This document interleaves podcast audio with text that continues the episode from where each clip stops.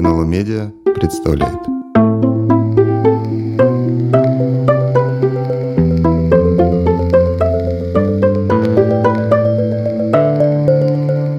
За фасадом советского гламура. Добрый день. Это подкаст «За фасадом советского гламура», и я, Ирина Прохорова, главный редактор издательства «Новое литературное обозрение» его ведущая. В нем мы обсуждаем те стороны нашей истории, которые обычно оказываются скрытыми за лоском официальной советской идеологии и пропаганды. Советские риторика и эстетика оказались чрезвычайно живучими. Они до сих пор во многом формируют наш образ прошлого. Чтобы разобраться, как действительно была устроена советская система, мы хотим обратиться к реальному опыту жизни советских людей и их повседневным практикам. Я надеюсь, что такой антропологический взгляд на советскую историю поможет нам лучше понять и проблемы современного российского общества.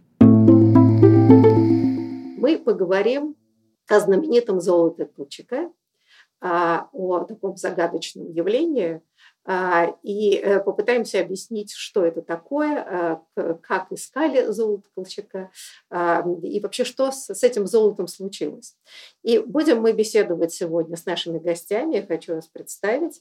Это Олег Будницкий, историк, профессор Высшей школы экономики. Он автор книги, которая так называется «Золото Колчака», от которой мы будем отталкиваться в нашем разговоре. Здравствуйте. Э, добрый вечер. И второй наш гость Екатерина Правилова, историк, профессор факультета истории Принстонского университета в США. Екатерина, здравствуйте. Здравствуйте. Я Ирина Прохорова, главный редактор издательства «Новое литературное обозрение», ведущая программы. Ну, в общем, на самом деле, вот, да, золото Колчака – это такой главный, одна из главных загадок а, русской истории, но, может быть, наряду там, с янтарной комнатой. Да? И, и до сих пор мы знаем, что какие-то э, люди бесконечно что-то копают в Сибири, хотят э, спуститься в Байкальское озеро в надежде найти там это золото. Да? То есть этот миф постоянно продолжает работать. А вот я хотела все-таки, во-первых, чтобы, может быть, для радиослушателей, которые не совсем представляют такой, собственно, о чем идет речь. А, вот, Олег, начнем с вами. Вообще, что такое золото Колчака? Почему это называется именно именем а, белогвардейского генерала? Э, ну, вообще-то это большая часть, э, больше половины золотого запаса Российской империи. И в силу того, что была Первая мировая война, шла Первая мировая война, и Петроград, э, над ним нависла реальная угроза немецкой оккупации, то золотой запас стали перемещать во внутренние губернии – в особенности активно при временном правительстве. И в итоге э, большая часть этого золота оказалась в подвалах, в хранилищах э, Казанского банка. Это был современный банк с хорошо, хорошо, оборудованными хранилищами, и это был глубокий тыл. А в 18 году это оказался эпицентр гражданской войны. Именно здесь возникло правительство там, Камуча, комитет членов учредительного собрания, так называемая демократическая контрреволюция, то есть те социалисты, которые выступали против большевиков. Здесь действовал Чехословацкий корпус, поднявший восстание против советской власти, и возник Восточный фронт Красной Армии. И Казань оказалась в эпицентре вот этой самой гражданской войны. Ну, короче говоря, чтобы так сказать, не растекаться мыслью по древу, не пересказывать книжку целиком, да, а, Казань была взята отрядами народной а, армии Камуча, командовал ими знаменитый впоследствии а, подполковник Владимир Капель, потом генерал, да, и Чехословакии в этом принимали участие. Казань была взята, и львиная доля вот этого золотого запаса попала в руки противников большевиков, еще не белых, да, обычно всех называют белыми, социалисты, демократическая контрреволюция, это вовсе, на самом деле не контрреволюция тоже, а другой вариант революции, это совсем еще не белый. Э, так, чтобы э, конкретизировать, сумма исходная была 651 миллион золотых рублей в слитках и в монетах. А вот интересно, если бы это перевести на нынешние деньги, ну, стоимость. Ну, вопрос да? непростой. Значит, давайте я вам скажу, сколько тогда стоил золотой рубль для начала, да? да. 10 э, золотых рублей – это один золотой фунт. Тогда золотой стандарт, основная мировая валюта – это фунт стерлингов. Или 2 золотых рубля – это один американский доллар. Вот такое было соотношение, 2 к 1. Ну, можно только мечтать, да? Э, вот. Э, и там в, в одном этом золотом рубле было 0,774 даже в переводе граммов чистого золота. Это были реальные вполне себе золотые монеты, не только российские, но и 13 еще держав. А, так, и э, в переводе на современные деньги, ну, в понятных, э, в понятной валюте, в долларах США, да, это несколько десятков миллиардов долларов сейчас, по меньшей мере.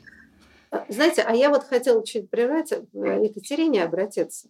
А, но вот то, что пишет эм, эм, Олег Будницкий в книге, что а, к моменту, собственно, Первой мировой войны Россия была третья страна по величине золотого запаса.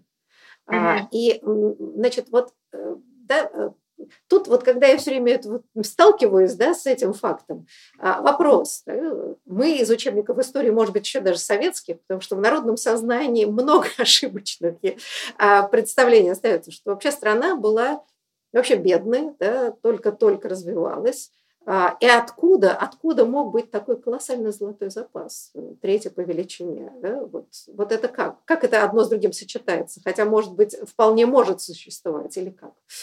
Могли бы объяснить? Э, да, прекрасный вопрос. И э, на самом деле книжка дает ответ на, на этот вопрос в какой-то степени, потому что когда мы видим, как вот эти правительства, у которых нет страны, нет ничего, нет правительства, нет промышленности, тратят золото, это показывает э, как бы такую э, неравенство представлений о том, что, чем измеряется богатство. Вы правы в том, что Россия была бедная страна. Тем не менее, правительство думало, что богатство страны измеряется именно в, в размере золотого запаса. Россия перешла на золотой стандарт в 1797 году, и для этих э, целей в течение нескольких лет сначала министр финансов Вишнеградский, затем ВИТ аккумулировали вот эти золотые э, слитки. А, путем увеличения экспорта зерна, путем, а, как Вышнеградский э, проводил политику усиленного экспорта, мы лучше не доедим, но продадим больше, соберем больше золота. Все это золото действительно накапливалось в подвалах Государственного банка. Таким образом, что вот это обеспечение золотого российского рубля было больше, чем более чем достаточно. То есть золото компенсировало в э, глазах Э, правительства недостаток доверия э, к России на международном финансовом рынке.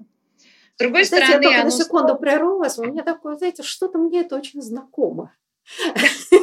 Это правда, потому что э, все время читаешь каких-нибудь финансовых газетах современности, ну, до, до трагедии, о том, какой у нас колоссальный там стаб-фонд, еще там что-то, что, в общем, да, бюджет профицитный, все. При этом как бы страна, в общем, бедная. Да?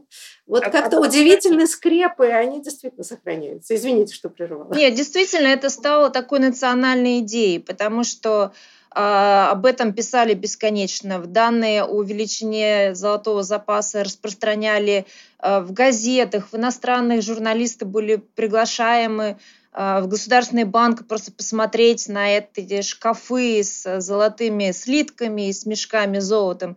То есть это стало такой частью национальной идеи, как это не парадоксально. И э, многие иностранные журналисты и даже правительство смотрели на это ну, с такой как бы ухмылкой, как э, ну, полагаю, совершенно справедливо, что э, Россия неправильно тратит свои ресурсы, когда э, население бедно, но тем не менее вот этот государственный банк просто разрывается от золота в значительной степени тоже накопленного за счет займов. То есть Россия накопляла э, золото, при этом продолжая платить э, за свои э, иностранные кредиты. И вот это, э, я называю это обсессия, такой как бы золотая болезнь определенной степени российского правительства. Золотая лихорадка государственного масштаба. Да, она усилилась именно во время Первой мировой, накануне Первой мировой войны абсолютно. Ну, тогда весь мир был немножко охвачен вот этой золотой лихорадкой, но Россия была, естественно, более, более чем кто, кто-либо. Вы знаете, вот, Олег, в продолжение этого разговора, я когда я читала вашу книжку, а, а, что меня тоже как бы поразило, да, вот э, Николай II, несмотря на протесты очень многих сановников, вступает в Первую мировую войну. И здесь выясняется, да, когда вступили, как всегда это обычно бывает, да, что э, нет возможности самим обеспечить армию. Вот насколько я правильно понимаю, да? Поэтому часть золотого запаса а, отправляется в Англию в качестве чего? Да? Вот, ну, как бы, да, э, чтобы, так сказать, Англии поручается, то есть она становится мощным заказчиком, э, там, не знаю, модерования, э, оружия, всего угодно для российской армии. А вот как бы часть этого золотого запаса туда перетекает в качестве чего? Залога? Да, спасибо за вопрос. Ну, мы тогда некоторый шаг назад сделаем, да, от гражданской войны. А, ну, часть золота продали. Нет, я говорю пока про Первую мировую войну. Вы там описываете, да, что размещают в банках Англии для того, чтобы Англия становится поставщиком э, так сказать. Ну, смотрите, тут э, парадокс в чем заключался? То, что у Англии отнюдь не был самый там, крупный золотой запас в мире, но фунт стерлинга был самой крепкой мировой валютой, потому что это совершенно верно основывалось на доверии э, к британской промышленности, британской экономике и так далее. И э, Россия до Первой мировой войны главный кредитор была Франция, но в Первую мировую у французов самих были большие проблемы, и э, они, Россия стала кредитоваться в Англии. И золото отправляли в качестве залога под кредиты, но на самом деле э, займов было получено во много раз больше денег, чем они были обеспечены золотом. Это не была такая скрытая форма продажи, и Россия осталась должна огромные деньги там и Англии и Франции после Первой мировой войны. Ну, для, чтобы быть конкретным, э, до, к началу Первой мировой войны государственный долг России внешний составлял 5 э, миллиардов а, золотых рублей.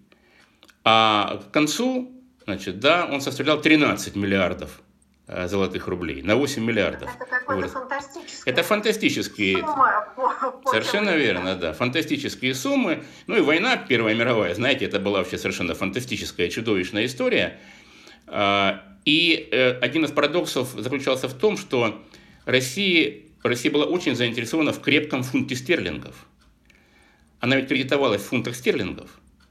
Так, американцы денег не давали, э, там были очень нехорошие отношения, и Россия заказывала э, вооружение и там всякие промышленные там, заказы были на американском рынке через британцев. Напрямую не получалось. Так, и э, Россия была заинтересована в том, чтобы фунт был крепкий. Чтобы фунт был крепкий, нужно было поддерживать золотой запас английского банка на определенном уровне. И было подписано такое соглашение финансовое между Англией, Францией и Великобританией, что э, Франция и Россия, а у них были очень крупные золотые запасы, наряду с, э, со Штатами, да, они будут отправлять в английский банк определенную там, вес золота, да, определенные суммы золота, чтобы Э, поддерживать этот баланс, э, золотой баланс английского банка. Ну, вот такая э, не очень хитрая, на самом деле, как мне кажется, финансовая история. И в итоге Россия отправляла это самое золото за границу. И были у нас теории, кстати, вот 90-е годы особенно был там один, ну, ныне покойный, не буду называть его фамилию, историк, который заявлял, что у нас столько золота за границей, нужно его вернуть, и мы расплатимся с долгами, и у нас там на, сначала он называл цифру 100 миллиардов долларов, потом 400 миллиардов долларов, ну, не жалко. Вот. На самом деле, если бы мы вернулись к той ситуации э, 17-18 годов, и, допустим, э, окей, мы признаем наши долги, а вы верните наше золото, то России пришлось бы, по моим подсчетам, заплатить э, что-то там в 13 с лишним раз больше, чем это золото на самом деле стоило. Вот. Так что э, на самом деле э, по итогам э, получилось, что не Россию ограбили, оставив у себя часть золотого запаса, а Россия, ну, говоря принятым ныне языком, кинула своих, так сказать, кредиторов. Принятым научным языком, да, кинула. Да, как, как известно, отказались большевики платить по долгам царского временного правительства. Вот, кстати говоря, когда в школе да, нас учили, вот почему-то какие-то вещи запоминаются – что Советская Россия сказала, что она не правоприемница, она платить не будет по долгам царского правительства. Никогда не разъяснялось, что это за долги, и более того, какова сумма этого долга. И когда вот ты читаешь эти, и смотришь эти цифры, думаешь, нет, ну он прав, а откуда можно было взять в разоренной стране? Это надо было платить, до конца советской власти бы платили. Ну, да. Ну, кстати... Не к, тому, не к тому, что я оправдываю или одобряю, но это просто, да, понятно, какой долг остался от царской России. А, кстати, любопытно, что э, вот на Западе не верили, что это безумие, большевизм, как-то продлится долго, и э, российские ценные бумаги, и государственные, там, и, там, допустим, не знаю, Самарских железных дорог и так далее, они котировались на э, лондонской и парижских биржах, э, по крайней мере, до конца 20-х годов. Они стоили совсем немного, но ими торговали в надежде на то, что большевизм рухнет, все нормализуется, и за эти бумаги можно будет какие-то деньги получить. И я могу сразу подойти к самому концу этой истории, между прочим. Эм, урегулировали вопрос о этих долгах в 90-е годы. Сначала э, Горбачев с Маргарет Тэтчер э, подписали, в общем, такой нулевой вариант по долгам того времени. Э, Причем там была удивительная история – Одним из кредиторов э, российского правительства был э, банк братьев Беринг, знаменитый. Э, частный банк, который отказался, ну, когда так сказать, пришли к власти большевики, британцы наложили секвестр на российские деньги, их причем конфисковали, которые были там, значит, в британских банках. А братья Беринги отказались отдать правительству денег. Сказать, это наш частный клиент, российское правительство, мы вам денег не дадим. И вот что такое власть закона. И ничего не, не смогло правительство сделать. Ну, там была небольшая сумма, там что-то такое 5 миллионов, относительно небольшая, 5 э, миллионов фунтов стерлингов. И они лежали все это время в банке. Нарастали проценты. И к 90-му году там было 46 миллионов. Так вот, решили, что долги списываются, а если есть какие-то частные э, претенденты на российские там, деньги э, и держатели российских бумаг и так далее – то вот эти 46 миллионов фунтов стерлингов пойдут на удовлетворение эм, этих исков. И что вы думаете? Нашлись люди, у которых были такие российские ценные бумаги. Это 90-е, начало 90-х годов. Ну, хранят же люди, да. Да, самое удивительное там было то, что кто-то получил компенсацию за э, билеты в Петроградскую оперу, неиспользованные по случаю революции. Там было что-то 3 с чем-то фунта стерлингов, это была просто вот красота. Хранили как семейную, фамильную реликвию, и вот получили эти самые фунты на пару кружек пива. А, вот. Так что всякое такое бывает в истории. Всякое, всякое. Ну, керенки тоже хранили, но не, не, не дожили до компенсации. Да. А, знаете, эм, Екатерина, я хотела, вот, как бы завершая эту тему, так сказать, до колчаковского золота, э, все-таки меня вот эта как бы вся история как-то глубоко поражает. Я не знаю, знаете вы это или нет, э, вот, вот любопытно. Э, Россия вступает в Первую мировую войну, а, имея и так огромные значит, займы у западных держав. А когда вступали в войну, вообще понимали э, платежеспособность страны, я не знаю, ну, что касается, видимо, армии, ее вооружения и все прочее, видимо, плохо понимали состояние, и мы как-то знаем, как происходят такие истории. А, а вот на что рассчитывали с точки зрения экономической? Даже мы понимаем, что война страшно разорительное дело. Вообще с этим как-то считались? Или, или, или угар патриотический был таков, что прагматика здесь никак не, не присутствовала? А, прекрасный вопрос. Э, да, действительно, во-первых, известно, что думали, что война закончится через несколько месяцев.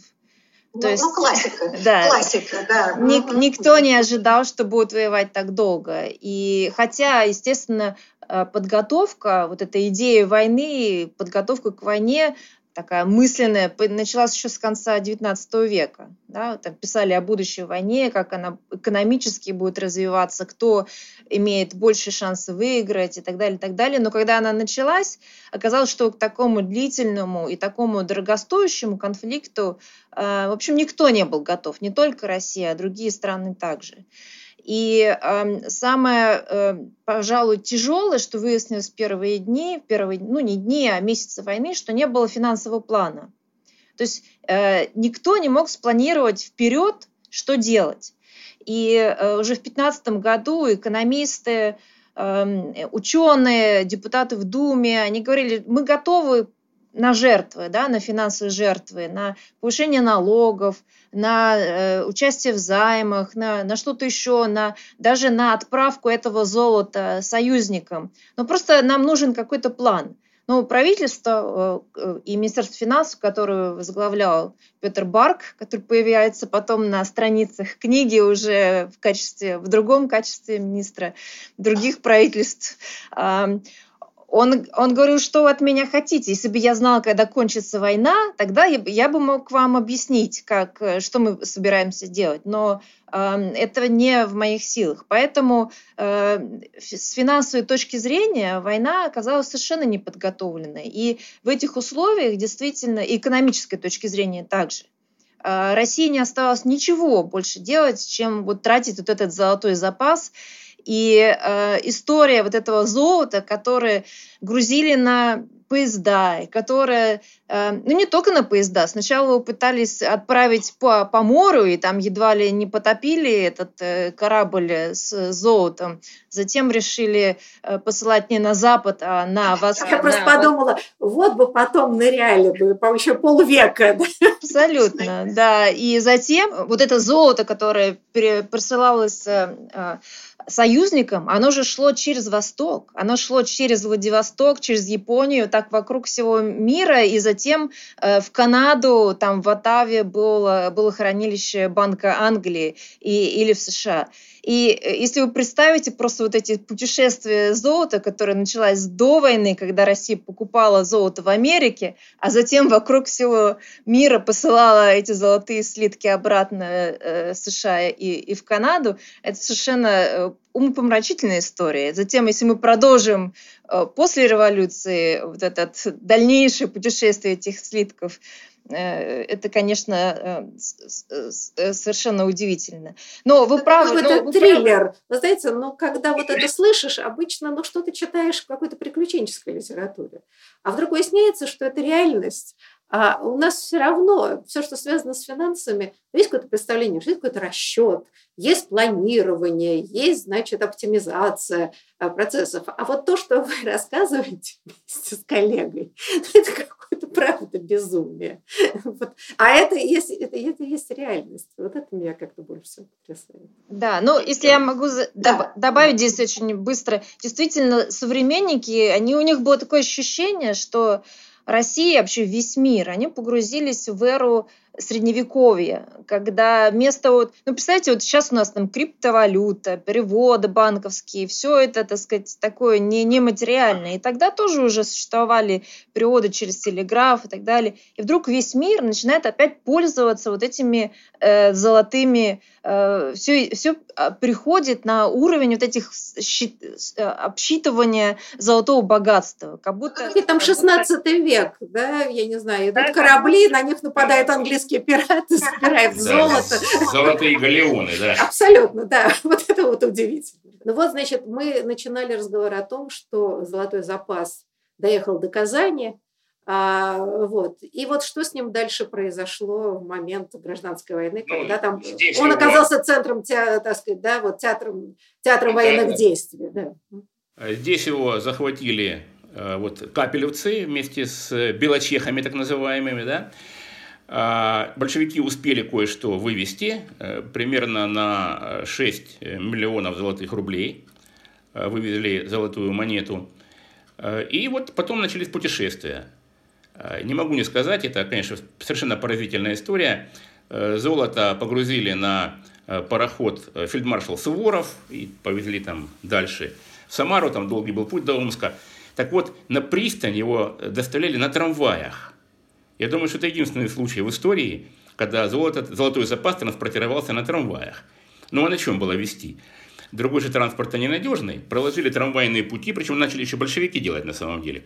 Трамвайные пути к пристани и на таких грузовых трамваях э, везли на э, пристань. Ну, э, в общем, не буду вдаваться в детали всех этих путешествий. Золото, оно, в конце концов, оказалось в Омске. В подвалах Омского отделения Госбанка.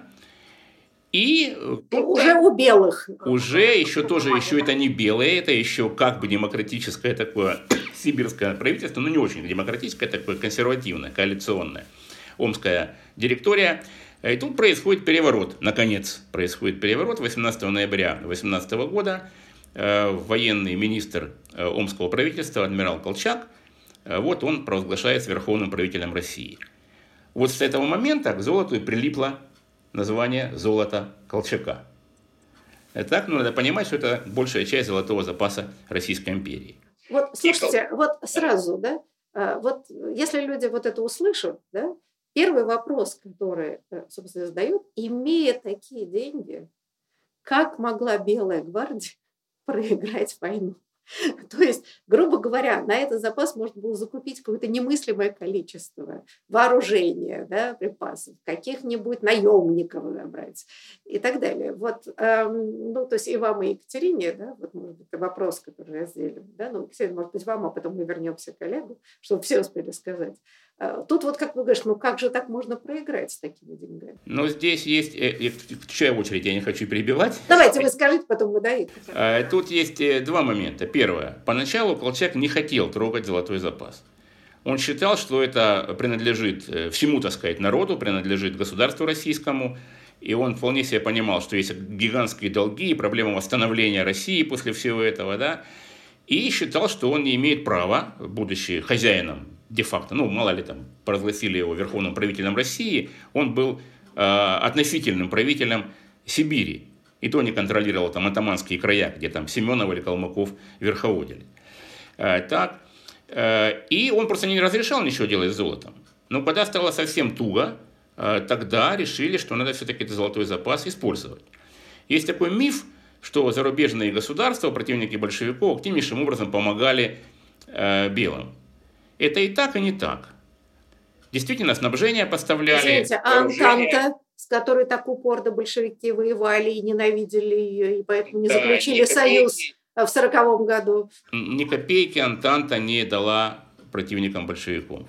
То есть они давали вооружение, оно уже было никому не нужно, война Первая мировая закончилась, и все эти винтовки, снаряды и прочие по цене металлолома, в общем, котировались. Э, так, а ну, кое-что еще там поставляли, обмундирование и прочее, но э, денег, денег не давали. И если белые э, хотели получить не то, что им давали, а то, что они хотели получить, нужно было платить. И здесь возникает вопрос. Э, первое, а как это золото вообще продать? Это же гигантские суммы. И представьте себе картину, какой-то частный банк, например, да, покупает золото у непризнанного никем правительства – Потом в России к власти приходит законная власть да, какая-то и говорит, так, ребята, а что это за сделку вы совершили? Непонятно с кем. Давайте наше золото обратно. И любой суд в любой точке мира примет сторону этого законного правительства. Поэтому без санкций правительств соответствующих стран да, никакой частный банк купить, и не говоря уже о том, чтобы как-то кредитовать под это золото, правительство Колчака не решался. И поначалу вот эта первая продажа, которую осуществил Иван Михайлов, министр э, финансов Колчака, 25 лет было, кстати, парню, ну, революция время молодых не только у большевиков, но и противников, вот, и э, он, э, в конце концов, умудрился, ну, не он и там его представители, в общем, продали одному там, значит, французскому банку часть золота с большим дисконтом, и это было оценено как победа, что они продали золото со скидкой. А спрос на золото был большой в то время на мировом рынке. Екатерина, а вы что-нибудь хотели добавить? А, ну, я хотела добавить, что на самом деле не только а, белое или, скажем, до этого демократические правительства, но большевики, они тоже у них была какая-то часть этого золотого запаса, они действовали примерно так же. Опять-таки, возвращаясь к вашему первому вопросу, а, как измерить богатство, обе стороны, и белое, и большевистское правительство, были в состоянии экономического кризиса. Грубо говоря, нет промышленности, нет хлеба, нет ничего. И золото – это единственное, что остается. Это как бы такой остров Робинзона, где э, вот эти все традиционные ценности, вдруг э, все, вот эта вся шкала ценностей, она переворачивается э, кверх ногами. И, э, и большевики, и белые правительства вынуждены были тратить это золото для того, чтобы платить, платить за самые, э, самые простейшие вещи, да, для того, чтобы там прокормить и оплатить э, счета. Ведь э, известно, что фактически в 1622 году, 22 году у большевиков тоже золота практически не осталось. Вот есть э, э, там засекреченные данные, но которые отразились, э, в, по-моему, этот доклад был Сокольникова в Рогоспе, есть, где он пишет Ленину о том, как большевики тратили свой золотой запас, и они буквально с 18 по 20 год истратили 400 миллионов рублей. И затем еще и в 22 году что-то там они продавали, зарабатывали, забирали у церкви но а, остались в 22 году, 22 году какие-то копейки от вот этого того, что а, было раньше. То есть это ситуация, когда кроме вот этого накопленного годами а, золотого запаса фактически, фактически ничего нет. То есть это положение бедных, которые платят золото, не имея хлеба. Эм, и оно было общим и для белых, и, и для большевиков. Да, ну вот э, мы в свое время обсуждали книгу Елены Осокиной да. как раз время торксинов. И вот там как раз это очень хорошо описывается, что большевики, э, немножко забегая вперед, которые потом отбили этот самый запас, э, который не был растрачен эм, Колчаком и Белой армией, э, все потратили там на мировую революцию, на значит, компенсации там всего. В общем, короче говоря, к моменту индустриализации денег не было, и вот появились торксины, собственно, население обирали, собрали там немыслимое количество денег, чуть ли не треть индустриализации была, собственно, оплачена людьми, которые от голода несли э, последние, там, что могли спрятать какие-то драгоценности, несли торксин просто за хлеб и муку э, элементарно.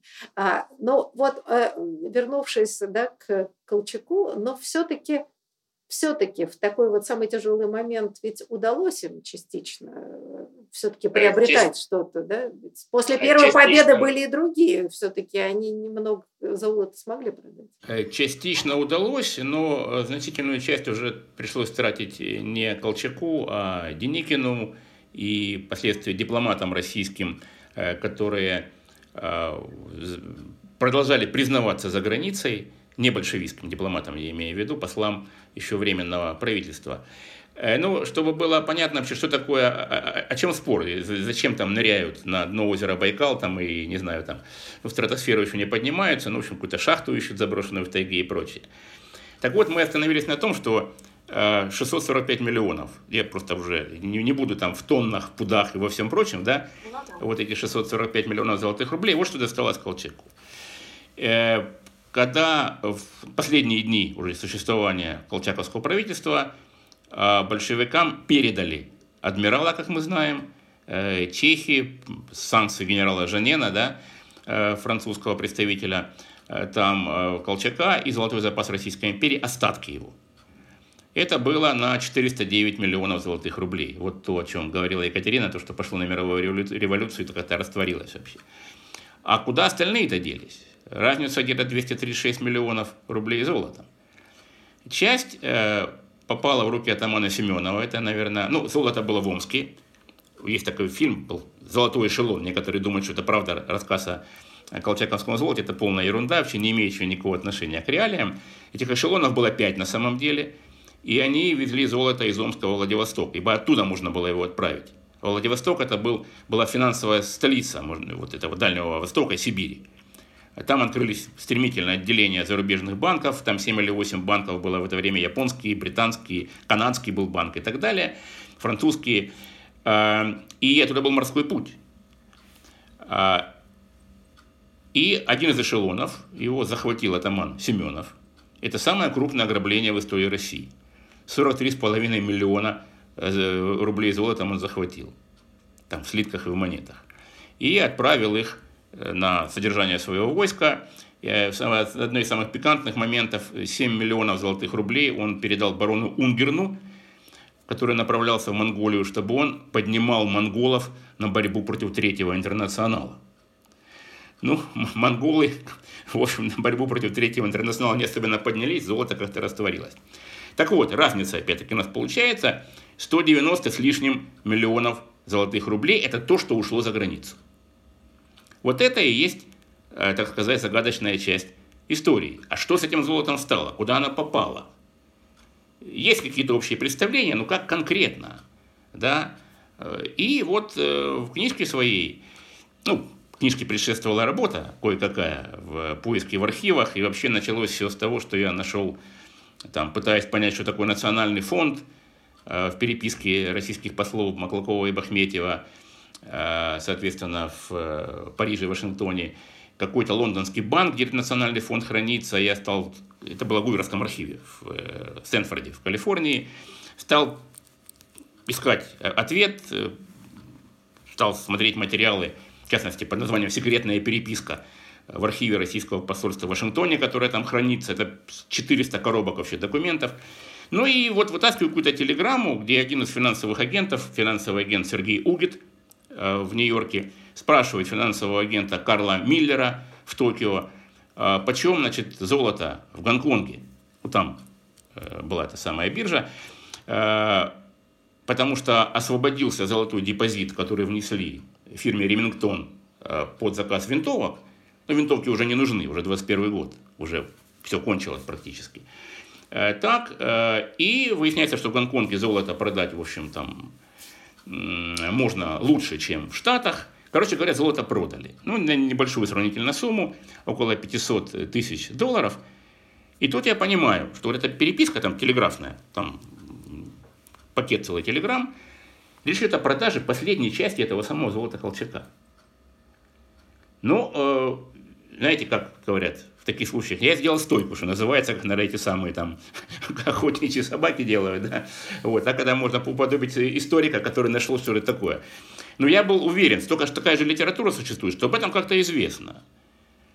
Начинаю читать, в лучшем случае неизвестно, в худшем случае, ну, назвать это фантазиями, это даже не назовешь, а какой-то какой бред. То, что писали об этом самом золоте Колчака. Ну и по этой самой цепочке, это долгая история, в книжке я об этом немножко рассказываю, пришлось поискать э, следы этого золота не в шахтах и не на дне там чего-то, Тихого океана или озера, а в архивах. Там, где хранились тщательно финансовые документы белых, в, в идеальном порядке. Другое дело, что они их, ну, белых и их преемников. Другое дело, что они их прятали подальше, да, не передавали, так сказать, общеизвестные и общедоступные иммигрантские хранилища, а держали у себя лично. И я нашел важнейшие документы в личных э, архивах посла российского штата Бориса Бахметьева – и э, в личных бумагах а, посла в Париже Василия Маклакова. И вот сумел это все реконструировать. Э, часть продали, как я уже говорил, а большую часть депонировали в японских и американских и британских банках в качестве обеспечения кредитов. Ну, де-факто это была скрытая форма продажи. Потому что было понятно, что вернуть эти деньги, которые они получат, они просто не сумеют. Это было на короткий срок, а, и на очень жестких условиях. То есть в сумму кредита включались уже заранее и проценты, которые должны были получить банки, и там страховка, и все на свете. В общем, чрезвычайно увлекательная история, и э, читайте книжку, что я могу сказать. Да, вы знаете, ну вот э, вопрос Екатерине, э, хотя это могут быть и Знаете, что потрясает во всей этой истории? Да? Значит, война, черт знает что, какие-то банды. И, значит, люди перевозят это золото, и там вы описываете, что там прохудился мешок, собирают обратно, зашивают.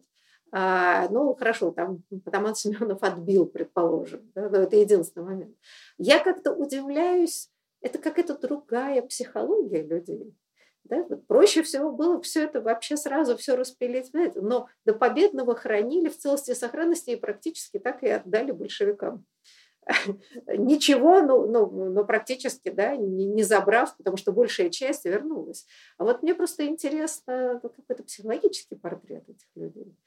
Екатерина, это уже может быть лирика, но, да, но с позиции нынешнего времени да, трудно себе эту историю представить. Вот, вот так бы я сказала. Ну, а, я, я согласна с вами, что трудно представить э, и психологически, и, в принципе, даже экономически, когда а, национальный фонд, да, вот это как вот э, э, Олег Витальевич описал, что когда найдены документы о национальном фонде, даже само, само название говорит о том, что вот с этими золотыми слитками связывалось представление о, о сущности богатства э, государства, да, то есть сейчас мы совершенно иначе относимся к этому, но это был э, вот этот золотой запас, он связывался и с патриотическими чувствами, да, или вот как Колчак, который не считал себя вправе его а, э, тратить с неким таким залогом восстановления России – и, и во, время граждан, во время Первой мировой войны, и, и затем вот это советское государство тоже это культивировало такое отношение к этому золотому запасу, как едва ли не условию какого-то суверенитета. Да? И я, я не знаю, в какой степени, ну, наверное, вот это какое-то психологическое это отношение к золоту, как ни к чему, государственному золоту, как к чему-то неприкасаемому, а, может быть, оно и транслировалось на а, этих людей и, и на это отношение а, к нему. То есть, ну, это такая... то есть, если я понимаю, вера была в том, что, значит, как бы все закончится благополучно, э, порядок вещей восстановится, и это вот, да, государство, благо государства. То есть, в некотором смысле это такое было государственное мышление э, в тот момент у Колчака, там, да, его последователей. Э, что не произошло. Но в данном случае большевики как-то быстро растранжирили. Не подумав о том, что им надо поднимать разоренную страну. Они, они растранжировали, но с другой стороны тоже вот как Елена Сокина описывает, они затем вот, э, вот эта идея обсессии с золотом, она появилась э, вновь, да, и она в сущности была Э, повторением вот этого прежнего э, представления о золоте как условии для индустриализации или мировой э, революции и так далее, и так далее. То есть это такой мифология, которая сопровождает всю эту историю золотого запаса с имперских времен через революцию и, и так далее. Ну, в общем, даже и до сегодняшнего дня если судить по, по ситуации с золотыми запасами. Знаете, но у нас совсем немного осталось времени. Я хотела вот о чем спросить. Ведь в своей книжке вы описываете, что э, фактически э, вот те деньги или там остатки, ведь э, ну, практически работали чуть ли не до конца 50-х годов, э, помогая иммигрантам, которые жили в очень тяжелом э, положении, но каким-то образом их поддерживая материально. А как это все работало? Ну, э, как я уже сказал, похоронили эти деньги в лондонском банке, который формально был, ну, он был английским, но с русским капиталом, и с э, председателем совета директоров там был никто иной, как Густав Нобель, вот из э, шведских русских Нобелей. Так, э, и они не очень удачно эти деньги вложили в бумаги банковские, и финансовый кризис ударил по этому делу. Ну, в общем, короче говоря, после окончания Второй мировой войны а, банк продали, и какие-то деньги освободились. Точные суммы мы не знаем. А, плюс а, хранил деньги еще Карл Миллер, э, финансовый агент э, в Токио. У него они были, так сказать, вот его личном распоряжении, он никому не доверял, считал, что он несет личную ответственность перед российским государством. Он умер во время войны, его дочь Бражникова, она передала, так сказать, эти деньги. Они были в разных валютах, он был таким человеком очень неглупым, вложил подстраховался в разные валюты, э, она передала это в распоряжение э, Совета российских послов в Париже. Был такой виртуальный э, совет, и, в общем, там фактически реальным таким человеком, который мог чем-то управлять, был Василий Маклаков. И, короче говоря, Маклаков стал распорядителем этой последней части русских денег. Я примерно так представляю, пытаюсь реконструировать, сколько это было, да, значит, этих денег. Ну, не очень большие суммы по сравнению с тем, что было изначально, но, тем не менее, там было как минимум несколько десятков тысяч долларов, да. Это были большие деньги по тем временам, реально большие. И э, он э, не мог открыто говорить, что это за деньги, каковы происхождение. В конце концов, еще были кредиторы до сих пор, да, российского государства, которые могли наложить руку на них. И были большевистские агенты и прочее. И он э, эти деньги передавал благотворительным организациям.